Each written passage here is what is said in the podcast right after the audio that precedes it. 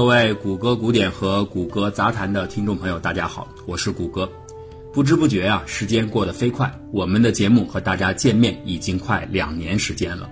说实话，我自己都没有感觉到这么快啊！非常感谢大家一路以来对我们的关心和支持。在这儿呢，要向大家报告一个比较重要的调整通知：我们的节目原先在微信当中是有一个个人版本的微信公号的，名字叫“谷歌古典”。但是个人版本的微信公号受到很多功能上的限制，为了给大家创造一个更好的收听和观看的体验，我们决定把自己的公号升级为企业版本。新的谷歌古典栏目的微信公号，它的名字仍然叫谷歌古典，英文是 Google 古典。那感兴趣的朋友呢，可以通过搜索的方式来点击关注。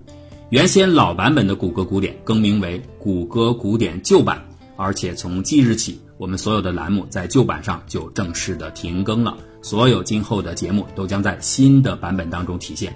那我看到很多的朋友留言当中说，希望看到往期节目的文字内容，大家也可以在新版本的公号当中去查找。此外呢，新的谷歌古典的企业版公号还给大家提供了一个重要的职能，就是我们的谷歌杂谈这个节目的直播将在新公号当中直接来进行。感兴趣的朋友可以来订阅收听，在这里呢，还要向大家特别说明一下，谷歌古典和谷歌杂谈这两个节目的类型完全不同。谷歌古典更多的是一种策划型的节目，对于内容抠得较为细致，相对来说比较严谨。谷歌杂谈呢，则带给大家的更多的会是一种轻松的漫谈式的体验。在这儿没有什么特别规划好的话题，我将基于我之前的所学、所知、所观。信手拈来，想到哪儿就说到哪儿，也许随时抛锚，也许随时插入，也许随时跑题。总之呢，在非常轻松的氛围当中，在面对面的聊天式的环境当中，给大家娓娓道来一个精彩的世界，尽我所知为大家展现这个世界的神奇与美妙。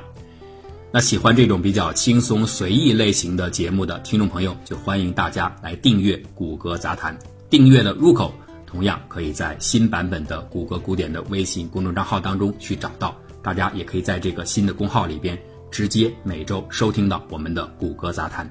再次感谢大家一路以来的支持和关心，也希望继续得到您的呵护。我是谷歌，感谢大家。